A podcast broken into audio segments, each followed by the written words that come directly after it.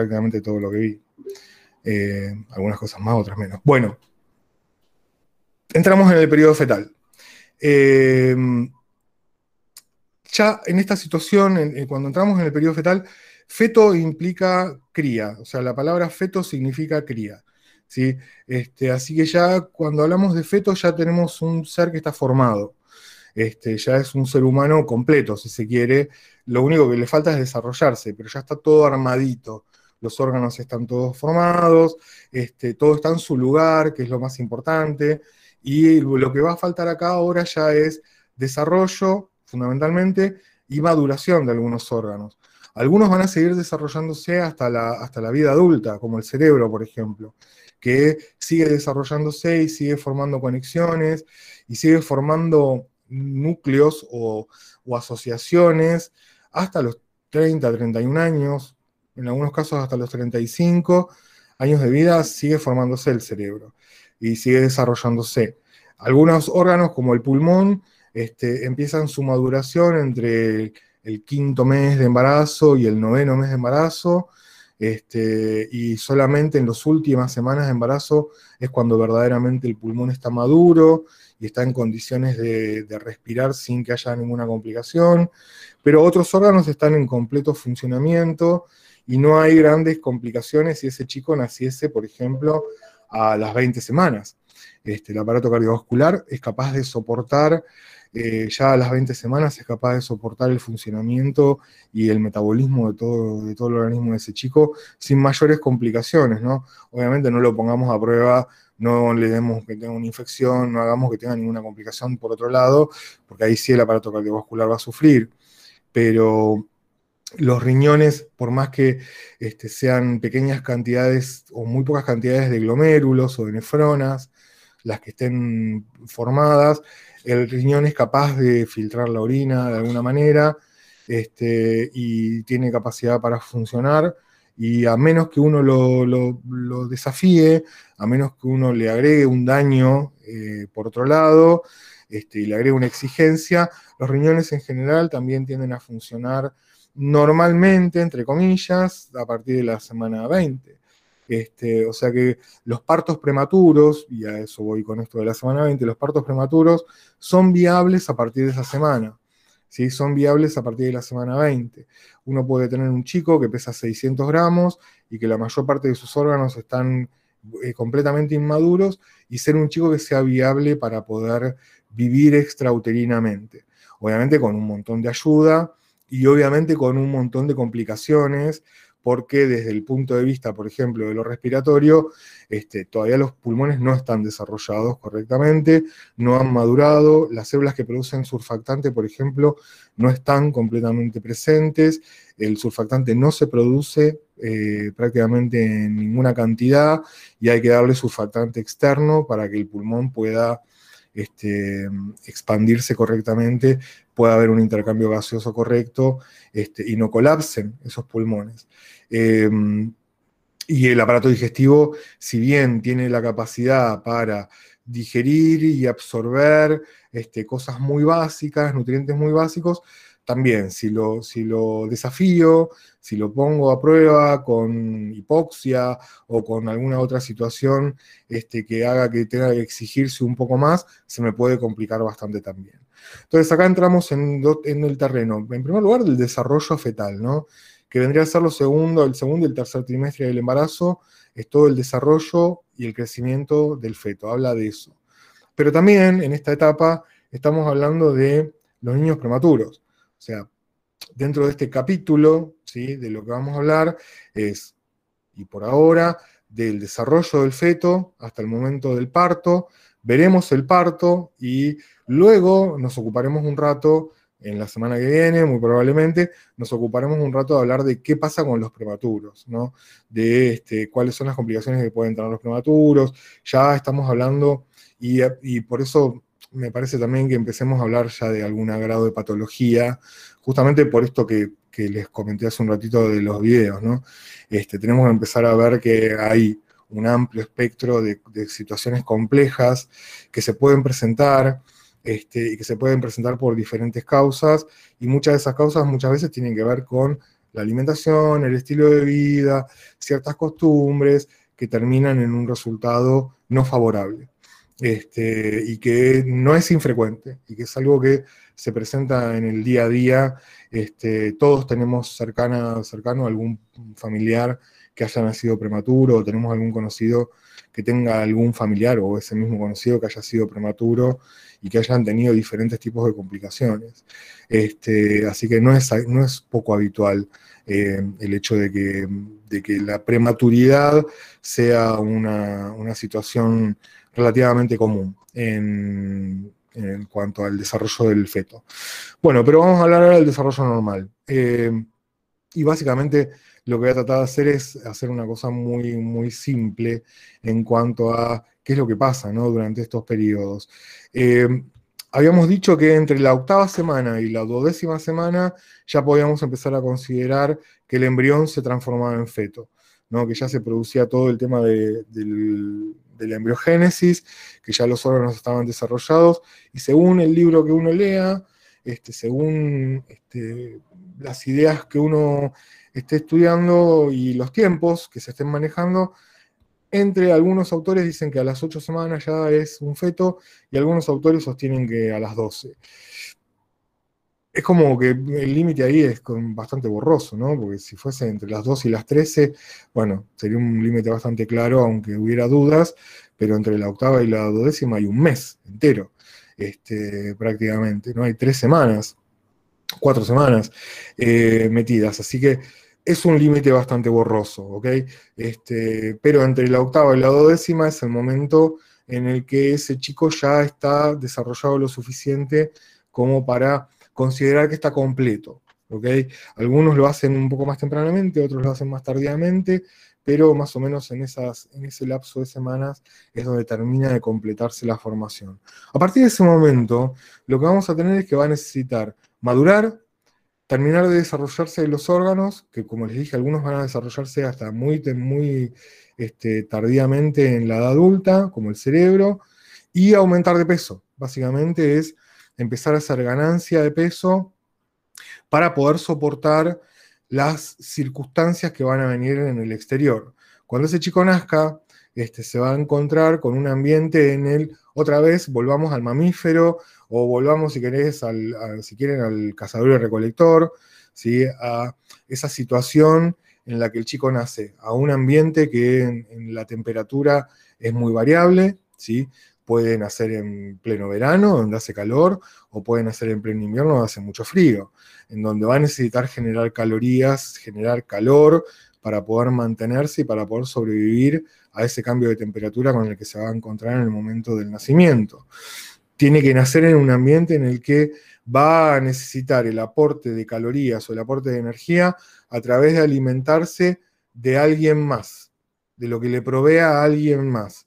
En este caso será la leche materna como alimento ideal, este, pero esa leche materna no viene ya fabricada de antemano con las características que necesita ese chico en cuanto a la cantidad de calorías que va a necesitar para alimentarse y aumentar de, peso, seguir aumentando de peso desde el día cero. En el momento que ese chico nace, y se prende por primera vez a la teta, hay dificultades en, el, relacionamiento. ¿sí? Hay dificultades en cuanto a el, establecer la correcta succión, este, en que baje la cantidad suficiente de calostro al principio y luego que se vaya desarrollando la producción de leche. Este, necesitamos que la mamá no solamente esté presente, sino que esté activamente presente.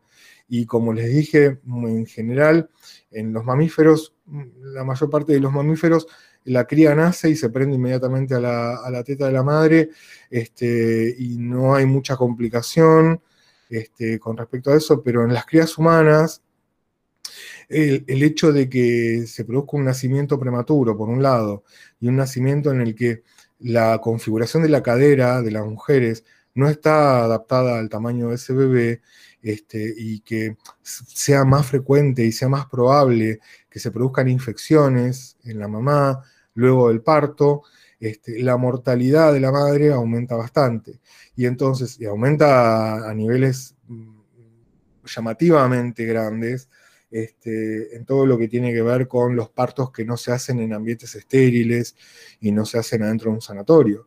Y no estoy hablando de esa situación, estoy hablando de en el ambiente natural, el chico nace en una situación en la que el ambiente externo es un ambiente que es hostil en cuanto a la temperatura, en cuanto a las bacterias que están presentes en el ambiente, en cuanto a la higiene este, y en cuanto a la presencia o no de la madre, en cuanto a que la madre puede complicarse inmediatamente después del parto este, y que puede no estar activamente presente.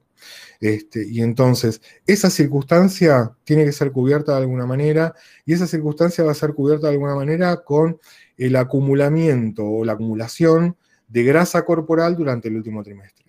¿sí? Ese, ese aumento de cantidad de grasa corporal, y no solamente de grasa amarilla, sino de grasa parda, el, bebé recién nacido de término, es, tiene muchísima más grasa parda que cualquiera de nosotros en la edad adulta, ¿sí? en, comparación, en proporción, porque él necesita generar calor este, y necesita adaptarse a un montón de cambios que se van a producir en el exterior. Y entonces él necesita durante el último mes o el último trimestre de embarazo acumular la suficiente cantidad de grasa como para poder solventar el poder estar afuera, ¿sí? el poder salir a la vida. Este, y eso va a ser la parte fundamental del último trimestre. El segundo trimestre se va a ocupar más del desarrollo de los órganos que quedan este, y la maduración de algunos órganos, como por ejemplo los pulmones, este, para poder adaptarse luego a la vida extrauterina. Pero acá tengo dos fases muy claras. Una es el desarrollo y el aumento del tamaño de los órganos en el segundo trimestre, y en el tercer trimestre eso continúa, no a la misma velocidad, menos acelerado, pero lo que tengo ahí es una ganancia neta de grasa corporal, de ambas grasas, de la grasa amarilla y de la grasa parda, en virtud de que se está preparando para salir al exterior. Por eso en el último trimestre es donde la mayor parte de las señales epigenéticas que llegan del exterior, o la mayor parte de las, de las señales nutricionales que llegan del exterior, van a ser marcadores epigenéticos en ese bebé porque ese es el momento en el que está él acumulando grasa, ese es el momento en el que él se está acumulando, se está preparando para salir al exterior. Y entonces, en todos los estudios que hablan sobre desnutrición materna, es mucho más marcado el hecho de que esos chicos en la vida posterior, en la vida extruterina, desarrollen síndrome metabólico o enfermedad cardiovascular o diabetes este, en la edad adulta, eh, es mucho más frecuente y mucho más marcado, mucho más presente en los estudios cuando la desnutrición se produce en la madre en el último trimestre. Porque ese es el momento en el que el feto está enfocado en hacerse de energía para este, lo que viene afuera. Entonces ese es el momento en el que es importante eh, y, son importantes las señales que vienen del exterior en cuanto a la información de qué está pasando afuera, qué está pasando en cuestión a la oferta de alimentos o la oferta de energía que hay en el exterior.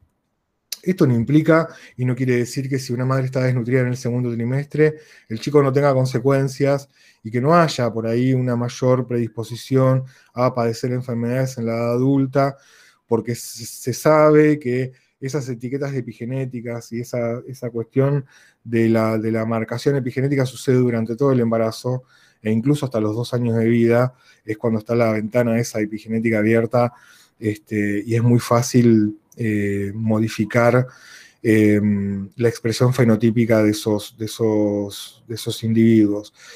Pero mm, es mucho más llamativo y es mucho más frecuente cuando, en cuanto a lo nutricional y en cuanto al desarrollo de enfermedades luego en la vida adulta relacionadas con el exceso de energía, tienen que ver con el establecimiento en esa etapa del embarazo que es el último trimestre. Este, mm, pero vuelvo a repetir, no implica esto de que si la madre está desnutrida de antes o padece desnutrición de antes, esto no tenga consecuencias después.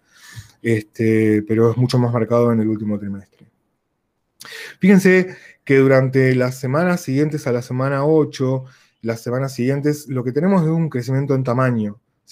Se triplica, se cuadruplica el tamaño eh, del, feto en muy pocas semanas. Lo que tengo es una alta velocidad de mitosis celular, una, eh, acelerada este, multiplicación celular en cuanto a la masa magra fundamentalmente, ¿sí? al tejido óseo, al tejido muscular, al tejido nervioso, a todos los órganos. este, eh, que a lo que lleva es al aumento en gran, a gran velocidad del tamaño de ese, de ese feto. Este, más o menos a las 16 semanas ocupa tres dedos, ¿sí? Tres dedos de la mano. Y acuérdense que yo dije que a las 20 semanas, o sea, cuatro semanas después, ese chico ya es viable.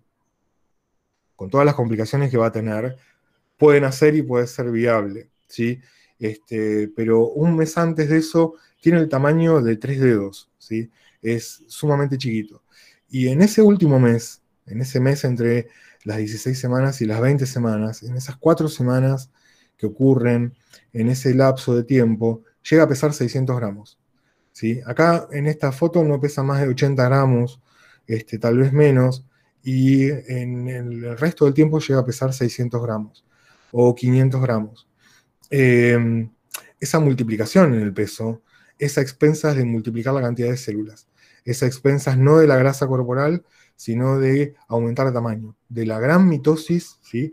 Imagínense la velocidad con la, que se, con la que se multiplican esas células para pasar en cuatro semanas de pesar 80 gramos a pasar 500 o 600 gramos y tener 10 veces más el tamaño que tenía cuatro semanas antes. Eh, esto más o menos es lo que tenemos en un feto de 16 semanas. La piel del feto de 16 semanas y la de 20 semanas también es transparente. Uno lo ve al chico y lo ve cuando, cuando nace. Un bebé prematuro de 20 semanas lo ve rojo completamente.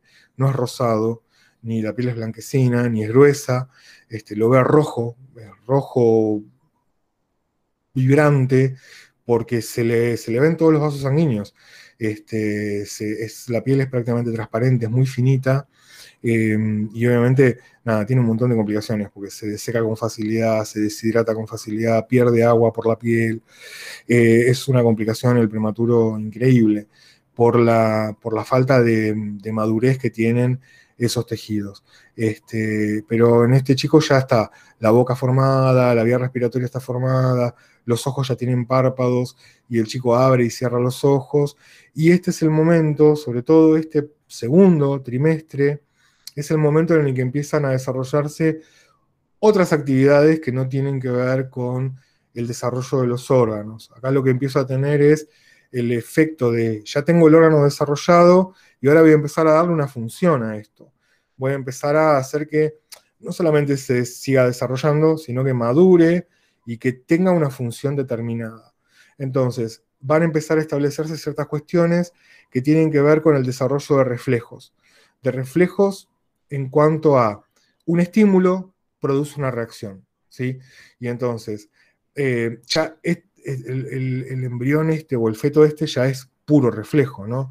Este, lo que está pasando adentro de su, en su interior son todas cuestiones que tienen que ver con el encendido y apagado, con el sí y entonces, este, con todas cuestiones que son, si se quiere, reflejos metabólicos o reflejos de funcionamientos de órganos en cuanto al mantenimiento de la presión arterial, en cuanto a la micción, ya están haciendo pis adentro de la bolsa amniótica, este, están tragando, tienen el reflejo de deglución presente y tragan, tienen el reflejo de parpadeo, y empieza a haber otro tipo de reflejos, empieza a haber otro tipo de actitudes o de actividades que tienen que ver, por ejemplo, en el desarrollo del aparato respiratorio, el hipo. ¿Sí? Es muy común el hipo en los fetos. Es muy común que tengan varias veces al día crisis de hipo. Esas crisis de hipo no están dadas por una situación en la que hayan respirado muy profundo o le falte o estén en la alcalosis o cualquier teoría que uno pueda hacer con respecto al hipo en una persona adulta. El hipo es un reflejo que lo que hace es que el diafragma se contraiga y que los músculos respiratorios también se contraigan y el hipo sirve como reflejo que prepara para después respirar, para después tener el reflejo de la respiración. El hipo es algo que está presente en animales tan primitivos como los renacuajos. ¿sí? El hipo es lo que prepara a ese animal a que pueda respirar el ambiente, a que sus pulmones y sobre todo que su diafragma se relaje y se contraiga con cara de respiración. Y en el caso que tenemos acá del hipo, sería uno de, las, de los ejemplos en cuanto a algo que es un, reflejo repetido, termina siendo un accionar de un órgano ¿sí? o de un tejido. en este caso la respiración. Ahora, cada vez que ese feto toca con sus plantas del pie la pared del útero, tiene otro reflejo que es estirar las piernas. ¿Sí? Inmediatamente, él está relajadito, está flotando, pero inmediatamente que sus piecitos, las plantas de sus pies, tocan la pared uterina, inmediatamente los pies, las piernas se estiran en un reflejo, ¿sí? se estiran en ese reflejo y sale, salta. ¿ok? Entonces, todos esos reflejos de que uno siente que el bebé patea adentro del, abdomen, eh, adentro del útero, y sobre todo en el segundo trimestre donde el tamaño del útero es mayor que el tamaño del feto y el feto tiene lugar para moverse libremente y de flotar y de hacer, dar vueltas adentro este, del útero. Esto lo que hace es, por un lado, ir eh, eh, marcándole a los músculos de las piernas y los miembros inferiores este, y de la cadera, ir marcándoles a los músculos esto de la asociación entre la contracción y el estímulo nervioso. La repetición es lo que termina haciendo que el sistema nervioso se termine como de relacionar con los músculos en una forma en la que luego puedan dominar el movimiento. Ahora no. Ahora es puramente un reflejo. Cada vez que los piecitos tocan la pared del útero, se estiran las piernas, se contraen los músculos, los músculos y el chico sale despedido, sale lanzado en una vuelta este, o en un movimiento. En la medida que el chico va creciendo, va teniendo cada vez menos lugar, obviamente que este reflejo lo único que va a hacer es de patada, ¿sí? Va a dar una patada y va a mover el útero, pero ya no va a poder hacer esos movimientos pero ya desde muy tempranamente, desde que es muy chiquitito con respecto a el tamaño del útero, ya tiene estos movimientos reflejos, y estos movimientos reflejos van haciendo que esos músculos maduren, ¿sí? De alguna manera, la palabra madurar no sería por ahí completamente eh, o plenamente correcta, pero bueno, lo que me interesa que se entienda es que la práctica, el reflejo, esa cosa de la contracción muscular este, inconsciente y automática, termina haciendo que los músculos y los nervios terminen este, no solamente relacionándose, sino que estableciendo un mapa en el cerebro que tiene que ver con el dominio de esos músculos. Todo lo que tiene que ver con las neuronas que se dedican en la corteza frontal y en la corteza somatosensorial tanto parietal como frontal, de el mapeo de los músculos del cerebro, ese mapeo se está produciendo ahora. Si Ese mapeo se está produciendo en este momento por esas contracciones musculares reflejas, espasmódicas, porque son espasmos de los músculos, ni siquiera son movimientos, son espasmos de los músculos, este, que van mapeando, que van haciendo que neuronas del cerebro se empiecen a dedicar a controlar esos músculos. Así que neuronas del cerebro empiezan a recibir información sensorial acerca de, por ejemplo, en los receptores este, de las articulaciones este, o en los receptores de estiramiento de los ligamentos, que esos nervios o que esas neuronas empiecen a ser conscientes, no es la palabra tampoco correcta, pero para que lo entiendan, conscientes de que hay una articulación que en, la tridimensión del espacio se está moviendo en cierta dirección o tiene cierta posición. Y esto va a durar durante todo el embarazo, cada vez con menos lugar, cada vez con este, más, menos, más limitación de movimiento, pero cada patada que ese chico da, cada espasmo muscular que ese chico tiene, relaciona neuronas. Hace que una neurona haga sinapsis con otra neurona y que se establezcan relaciones en cuanto a el control motor y el la recibida de información somatosensorial y la integración de esa información somatosensorial en ese cerebro. ¿sí? Ese cerebro no es que está en la nada, este, no está haciendo absolutamente nada, sino que está trabajando activamente para establecer las cosas más básicas de ese, de ese feto este, y de, de esa futura persona. Lo mismo va a pasar con el aparato respiratorio.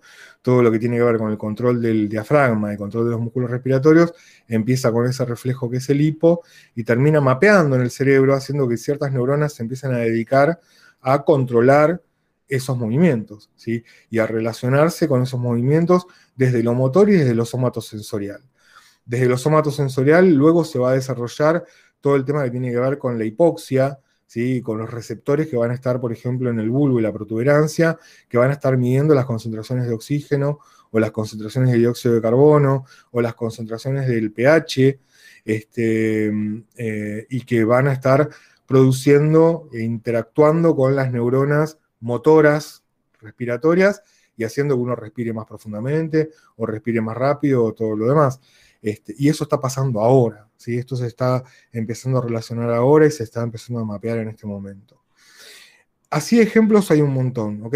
La deglución, por ejemplo, esa deglución que es automática, que traga líquido amniótico, este, esa deglución no solamente lo que hace es preparar esos músculos de la faringe y de la boca y de la laringe de la lengua para después meterle una teta dentro de la boca y que la pueda chupar y que pueda tragar correctamente y que haya una relación, una asociación cerebral entre neuronas que coordinen la deglución, que es, una, un movimiento súper complejo, súper difícil de, llevar a cabo, porque influye y, involucra un montón de músculos agonistas y antagonistas, tanto de la faringe como del paladar, o de la lengua, o de los labios, o de la misma cara, este, y incluso músculos del cuello que están involucrados en la deglución.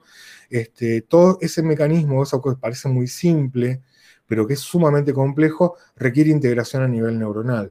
Requiere que haya neuronas que estén comunicándose entre ellas, que estén controlando los diferentes grupos musculares y que estén interactuando entre ellas como para que el reflejo de la deglución sea un reflejo correcto, que termine mandando el alimento o lo que esté tragando hacia el esófago y no hacia los pulmones, por ejemplo. Y entonces esto se va estableciendo en este momento también. Y ese mecanismo, ese movimiento tan complejo y tan sutil y tan variado en cuanto a los diferentes controles que tiene, este, se está estableciendo en este momento, en este punto, y este chico está todos los días de su vida, durante su vida intrauterina, tragando líquido amniótico. Este, tragando líquido amniótico, preparándose para el momento en el que lo van a alimentar. Sus bracitos también tienen espasmos musculares, sus manos se abren y se cierran en espasmos, mismo mecanismo, ¿sí? Tiene que ver con el tema de sus, sus este, órganos sensitivos este, en cuanto al tacto y en cuanto a lo articular, a la posición tridimensional en el espacio, a este, el control muscular, que obviamente ese control muscular al principio va a ser muy, muy deficiente porque va a ser básicamente establecido a partir de reflejos este, que se van a presentar en el momento del nacimiento, pero son los reflejos esos son suficientes como para que ese chico luego pueda controlar el movimiento correctamente. Este, ya hay un mapeo, ya nace con el cerebro, con un mapeo de lo que es su cuerpo, este, de, las masas musculares de su cuerpo, y a partir de eso puede aprender en virtud de la experiencia que tenga. Ya en este momento se está produciendo algún grado de aprendizaje, si se quiere. Cuando uno habla de aprendizaje, está hablando de que a partir de la experiencia, a partir de lo que se vive, uno de esas experiencias las relaciona con ciertas cuestiones que se modifican en tu cuerpo. ¿sí? En este caso, el movimiento es un aprendizaje que está teniendo, obviamente a un nivel muy básico, muy rudimentario, pero está teniendo un aprendizaje dentro del, útero en cuanto a lo motor, en cuanto a lo deglutorio, en cuanto a lo sensorial. Está escuchando, ¿sí? sus, sus huesecillos del oído tienen funcionamiento y él lo que oye permanentemente son los gases de la madre, los gases que están en la panza de la madre, este, el movimiento de la materia fecal y el peristaltismo en el intestino, esto, el, tema de los, de los ruidos gastrointestinales que están presentes en la mamá durante la mayor parte del día, y la voz de la madre no escucha la voz claramente, ¿sí? no escucha cada fonema de la madre, escucha más una cosa tipo, escucha básicamente el tono, ¿sí? el timbre de la voz, y la cadencia. Y esto es importante. Durante, pongámosle, si decimos, bueno, a partir de la semana 12 empieza a escuchar, no sabemos en qué momento empieza a escuchar, puede ser a la 12, puede ser a la 18, pero supongamos que buena parte de su embarazo, de su vida intrauterina, está oyendo algo. ¿sí? Lo único que está oyendo es esa cadencia, esa voz, ese tono, este, no está escuchando palabras, ¿sí? No está escuchando palabras, pero está escuchando una frecuencia, ¿sí? Está escuchando un ritmo, ¿ok? En el hablar, este, un ritmo en el fonar de esa mamá. Este, y permanentemente siempre la misma, el mismo tono o la misma tonalidad de la voz. y se está acostumbrando a ello. Y mm, si, esa voz eh, es una voz que está alegre o que canta o que le habla, ¿sí? o que habla con otros, este, y, no es una cosa alterada, no es una cosa que viene relacionada con grandes cantidades de adrenalina, con aumento de la frecuencia cardíaca, con llegadas oleadas de cortisol, este, o con aumentos de la glucemia importantes por la liberación de adrenalina que está teniendo, este, si no viene acompañada de señales que hablen de estrés, em, hablan de todo lo contrario, ¿sí? Todo lo que tenga que ver con un estado pacífico, ¿sí? O con un estado de, naturalmente de, calma, ¿sí? Ese estado va a ser relacionado, ese estado de calma va a ser relacionado con ese tono de voz en particular. Y entonces es muy importante en el momento que este chico nace, ponerlo arriba de la madre, ¿sí? Y que la madre le hable, ¿ok?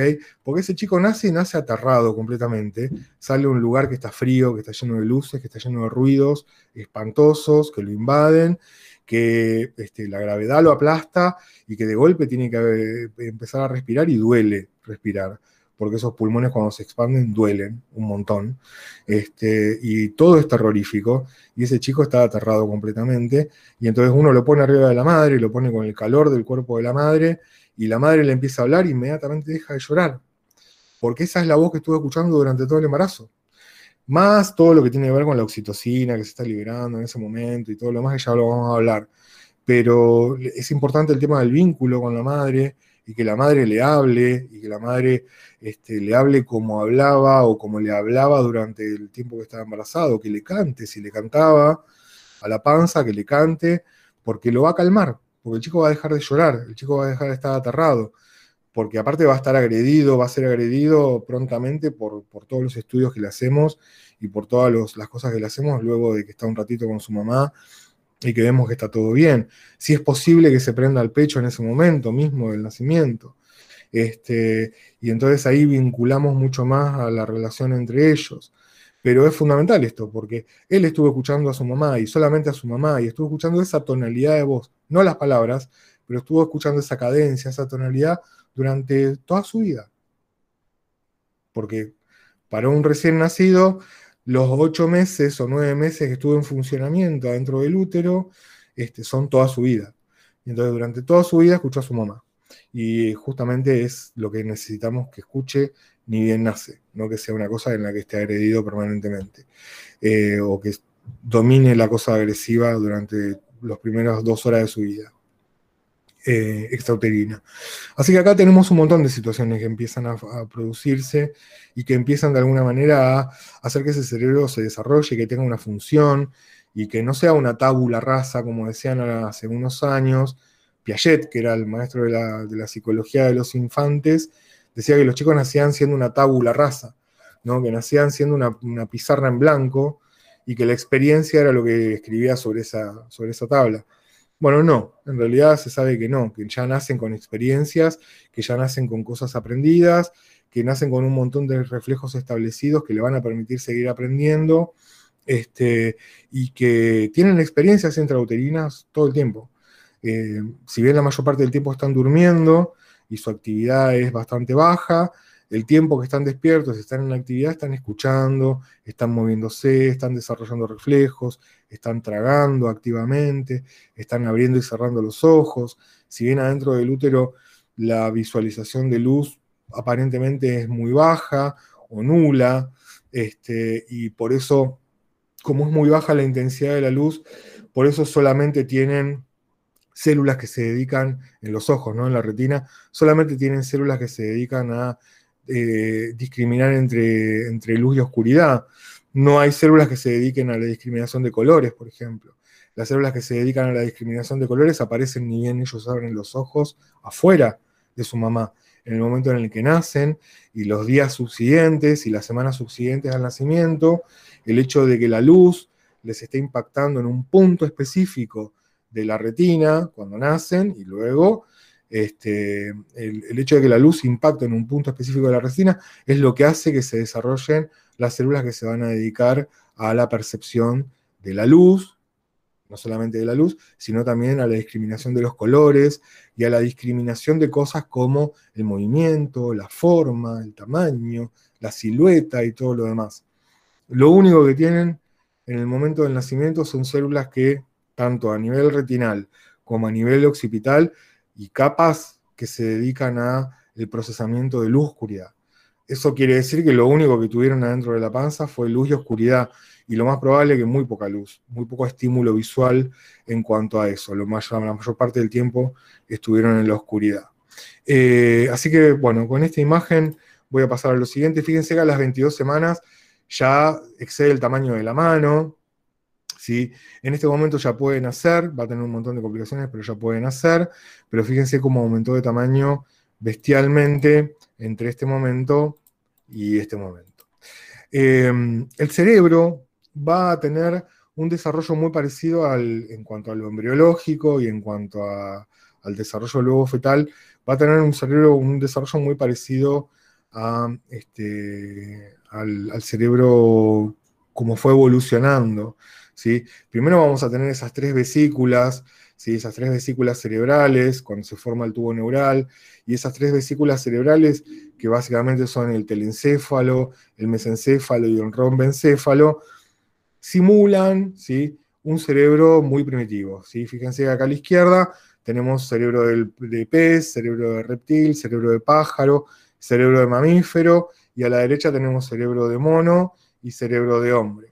¿Sí? Fíjense a la izquierda el cerebro de pájaro, de reptil y de, pez este, se asemeja mucho a, a esas tres vesículas, a ese telencéfalo, mesencéfalo y rombencéfalo, que se estaban formando cuando se formaba el tubo neural, este, y que ya el hecho de que tengamos corteza cerebral, el hecho de que se agreguen capas cada vez más complejas, este, en cuanto mm, al tamaño del cerebro y al número de neuronas que se van a dedicar a ciertas cosas, estamos ya este, en, los momentos en los que ese neuroepitelio se empieza a transformar en neuronas y esas neuronas empiezan a formar un cerebro de mamífero y ese cerebro de mamífero sigue evolucionando, sigue creciendo de tamaño este, y va a seguir creciendo de tamaño hasta los 30, 35, no solamente, no tanto en tamaño, sino en complejidad, en número de sinapsis que se van a formar hasta los 30 años de vida aproximadamente,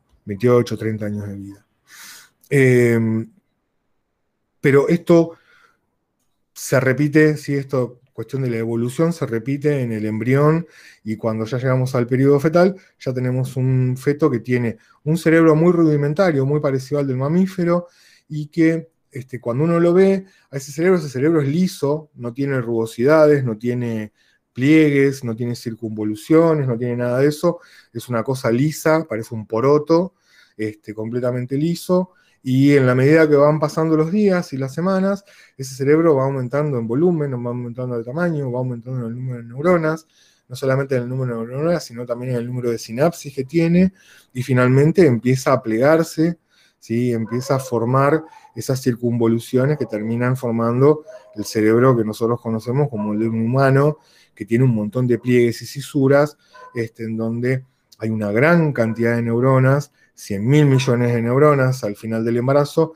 100 mil millones de neuronas y cientos de miles de millones de conexiones sinápticas. Se dice que en el cerebro de una persona que ya llega a la, edad adulta o a la pubertad, hay tantas sinapsis adentro de una persona que aprendió y que fue al colegio y que tiene un montón de experiencias. Este, en ese cerebro hay tanta cantidad de sinapsis como átomos hay en el universo, un número incalculable de sinapsis que se forman a partir de la experiencia y del aprendizaje. Este chico tiene un montón de sinapsis también, pero esas sinapsis están por formarse. ¿Sí? Esas sinapsis están sedientas de aprender, están sedientas de información, y en el momento que ese chico sale a la vida, sale a su vida extrauterina y empieza a tener experiencias, esas experiencias empiezan a formar lo que vendrían a ser los circuitos definitivos, lo que vendría a formar luego esas este, redes neuronales que se van a dedicar a cosas complejas como dibujar, escribir, alimentarse con cubiertos, caminar, correr, saltar, eh, manejar objetos, eh, leer, cantar, hablar, son todas cosas muy complejas y las va a hacer luego del nacimiento, todo eso a partir de la experiencia que tenga este, y de la sinapsis que forme. Pero en ese momento que nace tiene un montón de sinapsis formadas, más básicamente dedicadas a reflejos básicos de supervivencia, y esos reflejos básicos de supervivencia los fue adquiriendo durante estos seis meses de embarazo en el periodo fetal. Eh, y van a ser con un, con un set de reflejos preparados para que él pueda aprender y que pueda sobrevivir mínimamente. Eh, en cuanto a la mamá, en la mamá va a haber un montón de cambios que se van a producir en el embarazo, cambios que tienen que ver con el peso, con el estado de ánimo, con su estado inmunológico. Este, acuérdense que el, que el bebé producía sustancias que inhibían a su sistema inmunológico y entonces va a haber cambios en cuanto a si esas mamás tienen enfermedades autoinmunes, por ejemplo, como la artritis o como el lupus o como la psoriasis, en general, durante los primeros meses de embarazo, la psoriasis y todas esas enfermedades empiezan a mejorar e incluso desaparecen los síntomas. No quiere decir que se curen, ¿eh?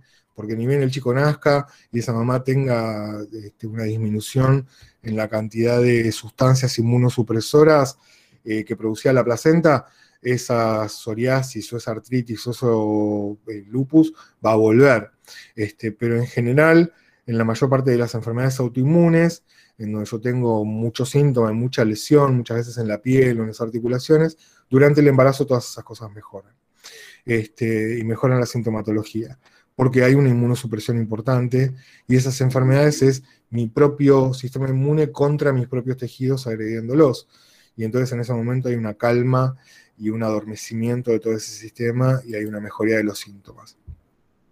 Obviamente lo que va a hacer más visible es el aumento en el tamaño, no solamente del, útero y de la panza concomitantemente, sino también de las mamas. ¿sí? Va a haber un aumento en la cantidad de, grasa a nivel de las mamas, va a haber una multiplicación de las glándulas mamarias y de los conductos mamarios durante todo el embarazo y eso se va a acelerar bastante más durante los últimos tres meses, en donde las mamas van a aumentar bastante de tamaño, se van a cargar bastante de grasa y se van a multiplicar esos lobulillos de las glándulas mamarias, preparándose ya para la producción de leche este, que se va a hacer efectiva durante los últimos dos, tres meses de embarazo. Ya hay producción de leche y ya hay muchas veces eyección de la leche, este, por ahí en goteo, en forma eh, eh, esporádica este, o ante ciertos estímulos, eh, pero hay momentos en el día en que gotea las mamas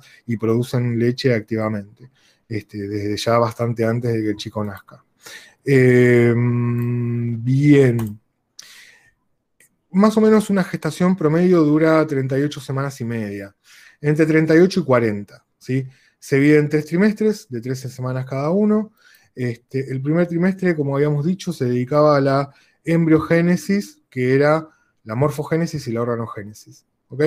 El segundo trimestre se dedica más, más que nada al desarrollo del crecimiento fetal, pero fundamentalmente al desarrollo de esos órganos que este, ya se formaron y que ahora tienen que empezar a especializarse o madurar o aprender, ¿sí? a funcionar a partir de estas experiencias que está teniendo intrauterinamente ese feto. Y finalmente lo que voy a tener en el tercer trimestre que va a predominar es el crecimiento del feto sobre el desarrollo del feto. De todas formas, crecimiento hay durante todo el embarazo, ¿no? Y crecimiento desmedido, pero estoy hablando de crecimiento en cuanto a ya tener un tamaño este, y, y un peso que se acerque más o menos a los 2 kilos y medio, 3 kilos, este, y una gran cantidad de grasa parda y de grasa amarilla que le permitan sobrevivir en el exterior. ¿Sí? Fíjense que acá en el segundo trimestre predomina el desarrollo sobre el crecimiento y en el tercer trimestre predominaría el crecimiento sobre el desarrollo. Igual son circunstancias que se solapan permanentemente y que están ocurriendo simultáneamente. Este, esto es como más, más que nada una cosa conceptual, como para tener una idea de cómo van dándose las cosas. En el primer trimestre vamos a tener al cuerpo lúteo, fundamentalmente buena parte de ese primer trimestre, el cuerpo lúteo ovárico, produciendo estrógeno y progesterona. y más o menos cerca de la octava semana, séptima, octava semana, ya tengo una placenta lo suficientemente grande y conectada con el, con el embrión y con, el casi feto, este, funcional, que va a empezar a tomar el control y va a empezar a producir ese estrógeno y esa progesterona que, estaba produciendo el cuerpo lúteo.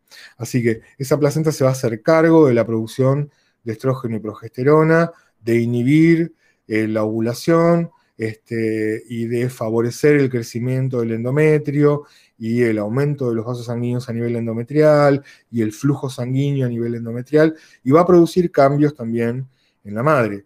Va a producir cambios como, por ejemplo, el aumento del tamaño de las mamas, eh, la localización de grasa a nivel de las caderas, ¿sí? Este, en, los momentos, en el, sobre todo en el último trimestre o en los últimos dos trimestres del embarazo, aumenta el depósito de grasa a nivel de las caderas, en el, más o menos a la altura de los fémures. Este, y simultáneamente con esto, las articulaciones de la cadera, ¿sí? el colágeno de las articulaciones de la cadera, se empieza a aflojar. ¿sí? empieza ante la presencia de este estrógeno, esta progesterona, y aparentemente ante la presencia de las otras sustancias que también se producían en la placenta, como la alfa-fetoproteína o este, el, lactógeno placentario, eh, aparentemente ante la presencia de esto, pero fundamentalmente parece como que el estrógeno y la progesterona hiciesen que eh, las fibras hialinas y el colágeno de las articulaciones de la cadera se hagan más laxas, ¿sí? pierdan su rigidez. Y entonces esa cadera, sobre todo la, sínfisis del pubis, si se acuerdan de anatomía, uno tenía los huesos del pubis y en el medio, en la sínfisis, que es donde se une un hueso con el otro, formando el pubis, en la sínfisis había una gran placa de cartílago esa sínfisis se relaja, se hace más laxa, este, y la articulación del sacro con los huesos coxales, la articulación del sacro también se hace más laxa. Y entonces el sacro se va hacia atrás este, para dar lugar a esa panza que está creciendo, y la sínfisis del pubis también se dilata un poco más, dándole un poco más de espacio a ese embrión para que pueda ocupar el, eh, la cabeza en lugar de, la cadera y el día de mañana pueda, cuando nazca, la cadera pueda ayudar, ¿sí? pueda participar en cuanto a la relajación que se tiene que producir para que ese bebé pueda pasar por el canal del parto. Obviamente no se transforma en un chicle, ¿sí? se pone un poco más blanda, se pone un poco más laxa este, y permite que la cadera se dilate más este, y le vaya dando lugar al bebé para que se vaya acomodando en la medida que vaya creciendo. Todos estos cambios se van a producir este, en forma paulatina. Eh, vamos a tener cambios físicos externos como el tema de las mamas, las caderas, eh, el tema del coxis, que del sacro, que muchas veces es visible, este, que se ve como que tienen más, más, más, parada la cola atrás, porque el sacro se mueve hacia atrás. Este, pero bueno, va a haber un montón de cambios también que van a tener que ver con la secreción de hormonas. Este, el hecho de que esté embarazada no es gratuito, ¿sí? Y necesita que haya cambios en su homeostasis propia. Este, no solamente va a haber cambios a nivel placentario y a nivel del metabolismo de la madre, sino que va a haber, cambios a nivel homeostático y va a haber cambios a nivel endocrino para acomodarse a esa nueva situación. Y entonces en estas mamás, en general lo que sucede es que va a haber un aumento de las hormonas tiroideas, tanto de T3 como T4, que lo que van a hacer es básicamente incrementar esa tasa metabólica que tiene esa mamá que está con más exigencia. ¿sí? Ahora tiene que crecer, no solamente o tiene que alimentarse y darse energía a ella y a sus órganos, sino que tiene que darle energía a esa masa de órganos que está creciendo dentro del útero. Y entonces esto va a llevar a que tenga momentos en los que se acalore, momentos en los que transpire, o momentos en los que tenga chuchos de frío, este, momentos en los que em, eh, tengan más hambre, ¿sí? Este, y, tengan antojos, eh, y tengan antojos de cosas muy específicas, eh, porque bueno, tiene una cuestión en la que las hormonas se están modificando y se están modificando a, a expensas de modificar su conducta, ¿sí? Piense que las hormonas tienen algún impacto a nivel cerebral, este, algunas más, otras menos, pero todas son señales al cerebro y en este momento se están produciendo cambios que muchas veces son cambios que se producen en pocas semanas, que tienen algún grado de, brusquedad y que van a hacer que le cambie la actitud en cuanto a la alimentación, en cuanto al estado de ánimo. Este, va a haber un montón de cambios que se van a manifestar con, con signos y síntomas en esas mujeres. En cuanto al aparato cardiovascular, eh, el aparato cardiovascular de la mamá también tiene que acomodarse a esa nueva situación. Y en la medida que pasen las semanas y en la medida que pasen los meses, va a tener que tener más líquido, más sangre dentro de sus vasos sanguíneos para poder mandar hacia la placenta. La placenta es un gran reservorio de sangre, ¿sí? este, más o menos recibe más o menos entre un 500 mililitros y un litro de sangre por minuto y tiene esa capacidad reserva de tener adentro de la placenta cerca de un litro de sangre. Este, entonces necesita que aumente la cantidad de sangre circulante, este, porque si no, ella va a tener un problema en cuanto al volumen que está circulando, le va a bajar la presión, este, vamos a tener un problema de irrigación a la placenta, así que tenemos que aumentar el volumen de líquido. Aproximadamente 2 litros de plasma, 2 litros de plasma acompañado de glóbulos rojos, es lo que va a aumentar el volumen de la mamá, ¿sí? Va a aumentar una buena cantidad de sangre. Y eso, y el, aumento del volumen líquido, es una de las cosas que después va a hacer que tengan edemas, ¿sí? que se le hinchen las piernas, sobre todo en, los, en el último trimestre del embarazo, cuando el feto ya está lo suficientemente grande como para apretar las venas que están trayendo sangre hacia, hacia la vena cava inferior, este, esas venas van a estar comprimidas y la circulación en, los miembros inferiores va a estar disminuida y el agua que se va acumulando ahí tiende a escaparse hacia, por presión hidrostática, hacia los miembros inferiores y entonces tienen edema, se les hinchan las piernas y todo lo demás. Em, van a tener un ligero aumento de la presión sanguínea. No a nivel patológico, pero estos cambios pueden producir patología, estos cambios pueden producir hipertensión eh, materna, ¿sí? muchas veces esa hipertensión materna puede terminar afectando al feto y sobre todo haciendo que se desprenda la placenta, por ejemplo, por el aumento de la presión sanguínea, y eso se llama preeclampsia. La preeclampsia es una situación patológica en la que muchas veces el feto se muere este, y se producen partos prematuros por desprendimiento de la placenta preeclampsia. Eh, está dado por la hipertensión materna. Pero no es una cosa frecuente. Es un riesgo, es algo que le tenemos mucho miedo, pero no es una cosa frecuente. La presión aumenta ligeramente para mantener ese flujo sanguíneo elevado este, y para mantener un buen flujo sanguíneo no solamente a sus tejidos, sino también a la placenta este, para que le llegue la suficiente cantidad de oxígeno al feto. Va a aumentar concomitantemente a esto la frecuencia cardíaca, ligeramente también. Normalmente una persona adulta tiene 65 latidos por minuto, en este caso puede aumentar hasta 75, 80 latidos por minuto, a lo sumo, no mucho más que eso. Como tiene mayor presión a nivel inferior, sobre todo en el último trimestre, porque hay más compresión de las venas del abdomen y hay menos este, posibilidad de que circule correctamente la sangre de los miembros inferiores hacia la vena cava, este, voy a tener una acumulación de sangre en las, venas de los miembros inferiores y entonces es más frecuente que se produzcan varices, este, que las varices son dilataciones de las venas eh, a nivel de los miembros inferiores, varices en los pies, varices en los talones y hemorroides en la zona del recto, porque también aumenta la presión sanguínea y la presión venosa aumenta mucho en esa zona baja este, por compresión del bebé. Así que las varices y las hemorroides son cosas bastante frecuentes que pueden aparecer. Obviamente, en la medida que vaya creciendo este, este, esta panza, va a estar ocupando lugar a su pulmón. ¿sí? Cada vez su expansión pulmonar va a ser menor. La capacidad para respirar va a ir reduciéndose. Este, así que el trabajo pulmonar va a aumentar.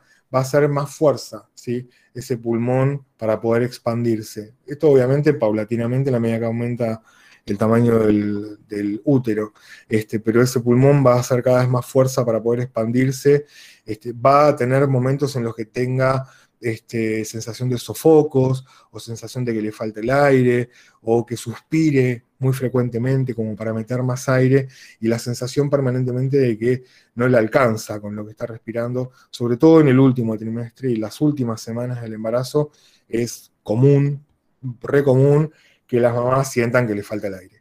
¿Sí? que todo las agite, que todas las canse, este, que les cueste respirar y sobre todo que tengan esa cosa de que extrañan respirar profundamente, porque obviamente tienen ahí un gran bodoque que les está ocupando toda la panza. Eso se llama disnea, la sensación de falta de aire. ¿sí? La disnea es la sensación consciente de que me falta el aire. Este, es una, una, sensación que yo la relato, que yo la tengo que contar, es un síntoma. Este, y es la sensación consciente de la falta de aire. Y ellas tienen disnea durante el último trimestre del embarazo prácticamente todo el tiempo. Estas situaciones, sobre todo la disnea y la incomodidad que tienen con el tema del, aumento del tamaño del volumen de la panza, hace que tengan problemas para dormir correctamente. ¿sí? El hecho de estar horizontales, acostadas, dependiendo de la posición, va a ser más incómodo o les va a robar más espacio en el pulmón que otros. Así que van a tener trastorno del sueño durante el último trimestre, dados por esta cuestión del aumento de tamaño y de la ocupación. Hablando de ocupación y hablando de compresiones, el aparato digestivo va a estar comprimido prácticamente en su totalidad. ¿sí? Este, los intestinos, fundamentalmente, y el colon y el recto van a estar comprimidos este, contra la pared posterior del abdomen, contra las masas musculares de la espalda, van a estar comprimidos y vamos a tener problemas desde, bueno, las varices, por ejemplo, y los, las hemorroides, fundamentalmente las hemorroides a nivel rectal, este, pero también vamos a tener problemas en cuanto a este, constipación, este, el, hecho de que tenga sensación de ardor en la boca del estómago, porque el estómago también está comprimido y entonces puede haber reflujo gastroesofágico y el ácido quemar el esófago y producir dolor, este, y entonces sentir dolor en la boca del estómago, se llama pirosis. La pirosis es el dolor en la boca del estómago dada por la secreción ácida que está lesionando el esófago. Este, y eso está dado por el reflujo gastroesofágico. Van a tener alteraciones en la digestión y van a sentir que se llenan cada vez con más facilidad. ¿sí? Si bien van a tener hambre, y muchas veces pueden comerse un kilo de mandarinas cuando les agarra un antojo, o un kilo de frutillas, o lo que fuere, en general durante la mayor parte del tiempo se llenan fácilmente, este, porque ese estómago está comprimido y entonces tiene poca capacidad gástrica o menos capacidad gástrica. Y la constipación es una cosa bastante habitual. Por esto de que está comprimido el recto y entonces es más fácil que se acumule materia fecal por encima del lugar de compresión. Lo mismo va a pasar hacia adelante, ¿sí? Hacia adelante tenemos la vejiga, hacia adelante del útero, ¿no? Tenemos la vejiga y tenemos parte de los uréteres que están bajando de los riñones, y entonces la vejiga va a acodarse, va a doblarse sobre el pubis, y acá vamos a tener el útero. ¿sí? Entonces la uretra que debería estar recta, la uretra se va a doblar, se va a acodar. Y entonces es más probable que se acumule orina, ¿sí? que no se libere, que no se elimine completamente toda la orina de adentro de la vejiga, queden restos de orina.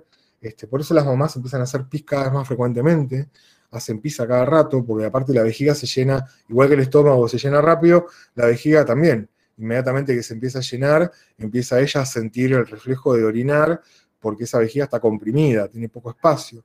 Y entonces, por un lado, van a tener esta cosa de la micción frecuente, de necesitar ir al baño frecuentemente, y por otro lado, van a tener que van a quedar restos de orina a nivel de la vejiga, eh, porque la vejiga, la uretra se acoda, y eso va a hacer que tengan más incidencia, más chance de que se infecte la orina. Cuando la orina se queda estancada en un lugar y no se elimina correctamente, pueden las bacterias que están en la orina proliferar. ¿sí? Sobre todo las bacterias que están en la uretra, este, que es el contacto que tenemos con el exterior, y en las mujeres la uretra es muy corta, entonces es muy, muy frecuente que suban bacterias por ahí. Eh, las bacterias que se encuentran en una orina que está estancada se reproducen más fácilmente, y entonces tenemos más probabilidad de que desarrollen cistitis. ¿sí? La cistitis es la infección o la inflamación de la vejiga. Este, las infecciones urinarias pueden ser a nivel de la vejiga, a nivel de los uréteres o a nivel de los riñones. Y cuando es a nivel de la vejiga se llama cistitis. Eh, si es a nivel de los riñones es nefritis. Em, bien, bueno, en la piel va a haber un montón de cambios, ¿sí? Primero que la piel se va a estirar por el aumento de tamaño, este, y entonces al estirarse se van a producir muchas veces, si es muy frecuente, sobre todo en la zona de la cadera, en la zona de las mamas, en la propia zona de la panza y en la parte de la espalda, este, se van a producir estrías por ruptura de la piel, por el, estiramiento brusco de esa piel eh, que está creciendo. Si hay un aumento desmedido de peso por parte de la madre, obviamente la presencia de estrías va a ser mayor, este, pero es normal y es común que por más que crezca normalmente esa panza y que esa mamá no aumente mucho de peso, este, concomitantemente se produzcan estrías, ¿sí? porque la velocidad con la que crece esa panza y este, fundamentalmente con la que crece la panza y las mamas es tan rápida que la, piel no tiene tiempo de fabricar más piel y finalmente se, se agrieta y se rompe este, y se forman esas estrías. Eh, también van a aumentar, va a aumentar la pigmentación de la piel a nivel de los pómulos, ¿sí? van a empezar a, van a aparecer manchas marrones, y a nivel de la línea media, a nivel del ombligo, de la mamá, el ombligo va a salirse para afuera, y debajo del ombligo, hasta el pubis, va a aparecer una línea marrón, este, que tiene que ver con los cambios metabólicos y hormonales que se están produciendo, que aumentan la pigmentación en esa zona. ¿sí? Este, vamos a tener un aumento de la pigmentación de los pómulos, que se ponen aparecen manchas amarronadas muchas veces, a veces no, pero lo que sí es bastante frecuente es el hecho de la línea, esa, esa línea media este, que, está presente por debajo del ombligo y que es una línea media marrón que aparece en el centro de la panza. Eh, eso es bastante más frecuente. Obviamente van a tener un aumento de peso, y esta es una pregunta que hacemos siempre en el final, ¿no? ¿Por qué aumenta de peso una, una mujer? Bueno, aumenta de peso por, por tiene un feto adentro, que ese feto va aumentando de tamaño, va aumentando de peso hasta llegar más o menos a los 3 kilos, 3 kilos 200, en circunstancias normales, ahí, ahí ya tengo. Tengo una placenta que más o menos pesa un kilo y medio, dos kilos, este, cargada de sangre. ¿no? Una vez que nace, la placenta pesa 500, 800 gramos, este, sin sangre. Pero cuando está cargada de sangre puede llegar al kilo y medio, este, contando la sangre que tiene ahí. Tengo un útero que aumentó de tamaño y un este, un músculo, la musculatura tiene un miometrio que aumentó de tamaño. Y entonces tengo un útero que pesa más que lo que pesa un útero normal. Este, así que ahí también tengo una agregación de peso que no estoy hablando de grasa corporal, estoy hablando solamente de aumento de tejidos y aumento de órganos que ya este, están aumentando por lo menos 5 kilos el peso de esa mujer. Este, las mamas obviamente aumentan de tamaño por la cantidad de lobulillos de las glándulas y por la cantidad de grasa que acumulan, y entonces las mamas también este, agregan entre un kilo y medio y dos kilos más de peso a esa mamá. esos dos litros o litro y medio de sangre que tiene presente permanentemente, este, al final del segundo trimestre ya tiene ese volumen de sangre extra, así que ahí tenemos otros kilo y medio más, este, más el tejido adiposo que se va colocando en diferentes lugares este, que funciona como reserva de energía para poder sostener ese embarazo, sobre todo en el último trimestre, en donde ese feto tiene un tamaño y un metabolismo y unas exigencias metabólicas muy grandes. ¿sí? En la medida que va pasando el embarazo y en la medida que el embarazo va transcurriendo, las exigencias metabólicas de ese feto van aumentando paulatinamente, pero a la misma velocidad con la que aumenta ese feto. Este, y entonces vamos a tener grandes aumentos en las exigencias metabólicas y ella necesita un depósito de grasa. Así que todas estas son cuestiones por las que aumenta de peso. ¿sí? No solamente por el aumento de las mamas o por el aumento del feto, que muchas veces es lo que contestan, sino que tiene un montón de cuestiones que tienen que ver con la acumulación de líquido, con el aumento de los otros órganos, etcétera, etcétera. Ya termino, ¿eh? ya vamos al recreo. Fíjense el tamaño de, en el primer trimestre y en el segundo trimestre, este, este embrión y este feto tienen lugar para moverse. ¿sí? Ya en el tercer trimestre, ya prácticamente no tiene lugar. Y en la medida que van pasando las semanas, en el último trimestre, esta cabeza, este bebé pasa de estar con la cabeza acá en el fondo del útero a estar con la cabeza abajo. y estar, como se le dice, encajado en el canal del útero al final del embarazo, empujando ¿sí? irritando permanentemente al cuello del útero. Pero no solamente eso, sino que está irritando a todo el miometrio. ¿sí? Es un cuerpo extraño.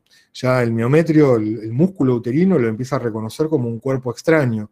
Ya acá no hay el, sistema inmune de la madre tratando de matarlo, ni nada de eso, ya es una cosa mecánica. ¿sí? Ya tengo un músculo que está todo estirado, que es el músculo del miometrio, que está todo estirado, tratando de bancarse a ese chico que está creciendo en su interior, y en un momento ese miometrio va a empezar a irritarse, va a empezar a contraerse, primero en espasmos, que son contracciones aisladas, y luego va a empezar a tener contracciones rítmicas, y esas contracciones rítmicas van a generar, van a inducir la liberación de oxitocina por parte de la neurohipófisis, y esa oxitocina lo que va a hacer es hacer que esas contracciones uterinas sean cada vez más frecuentes y cada vez más intensas en cuanto a la fuerza. Y entonces pasamos de una situación en que el feto está irritando el útero y lo está molestando de alguna manera por ocupación, cuerpo extraño, a pasar a una verdadera actividad que se va sumando, que va teniendo feedback este, o retroalimentación positiva, ¿sí? que se va sumando y que va siendo cada vez más violento para expulsar a ese bebé y sacarlo del interior de la madre, y hasta que no lo haga, hasta que no se produzca eso, no va a parar. ¿Sí? Por eso es feedback positivo, porque en la medida que el feto este, irrita el útero, el útero empieza a contraerse y la contracción produce liberación de oxitocina, la oxitocina hace que el útero se contraiga más todavía, más intensamente y más frecuentemente. Y esto no va a detenerse hasta que no se frene la irritación hasta que no se expulse a ese cuerpo extraño que está ahí molestando, irritando, estirando, este, y, que ya el útero no lo soporta más, porque no puede estirarse más.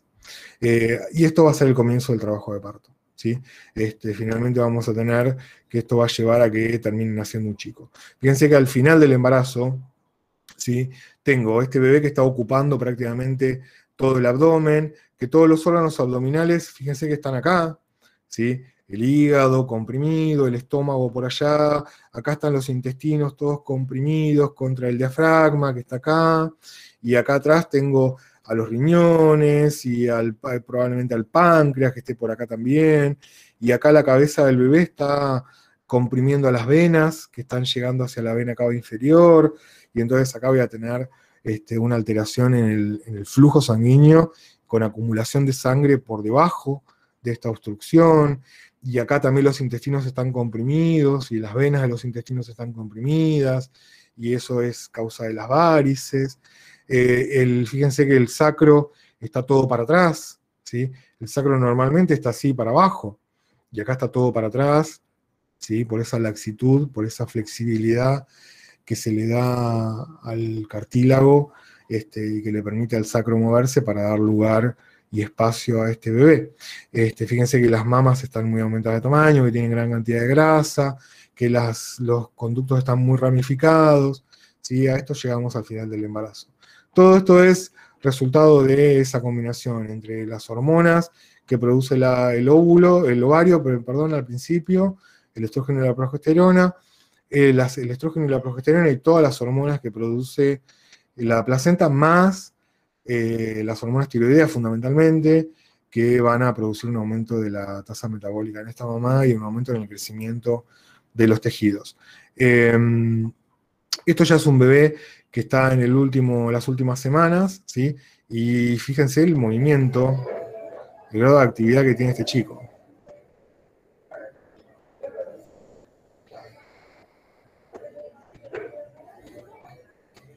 Esto está irritando constantemente al útero, ¿sí? El bebé tiene mucha actividad motora adentro de la panza, sobre todo en las últimas semanas. Este, ya cuando encaja la cabeza, no. Cuando encaja la cabeza se deja de mover, porque se comprime el cerebro un poco y se deja de mover, pero hasta que no encaja la cabeza se está moviendo así constantemente. Y irrita permanentemente al útero y esto es lo que genera finalmente las contracciones que lo van a terminar expulsando. ¿sí? Así que lo vamos a tener luego de esto va a ser la expulsión, que es de lo que nos vamos a ocupar luego del recreo. Son 11 y 25. 11 y 35, 11 y 40 nos volvemos a encontrar. ¿Ok? Dale. Dale, buenísimo. Están todos muertos.